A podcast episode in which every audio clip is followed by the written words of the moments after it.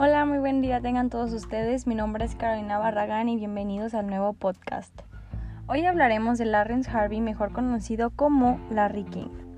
Lawrence Harvey nació en Brooklyn, Nueva York, el 19 de noviembre de 1933 y fallece en Los Ángeles, California, el 23 de enero del presente año.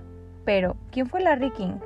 Pues Larry King fue un periodista y escritor estadounidense que se hizo internacionalmente conocido entre los años 1985 y 2010 con su programa nocturno de las entrevistas Larry King Live, emitido por la cadena televisiva CNN.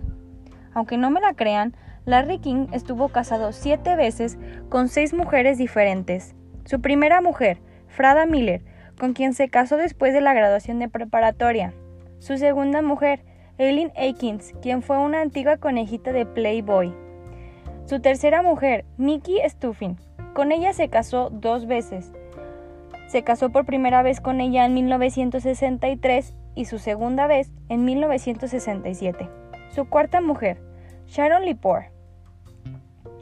Quinta mujer, Juliet Alexander, se casaron el 7 de octubre de 1989, se divorciaron en 1992 y Larry la demandó por difamación en 1994.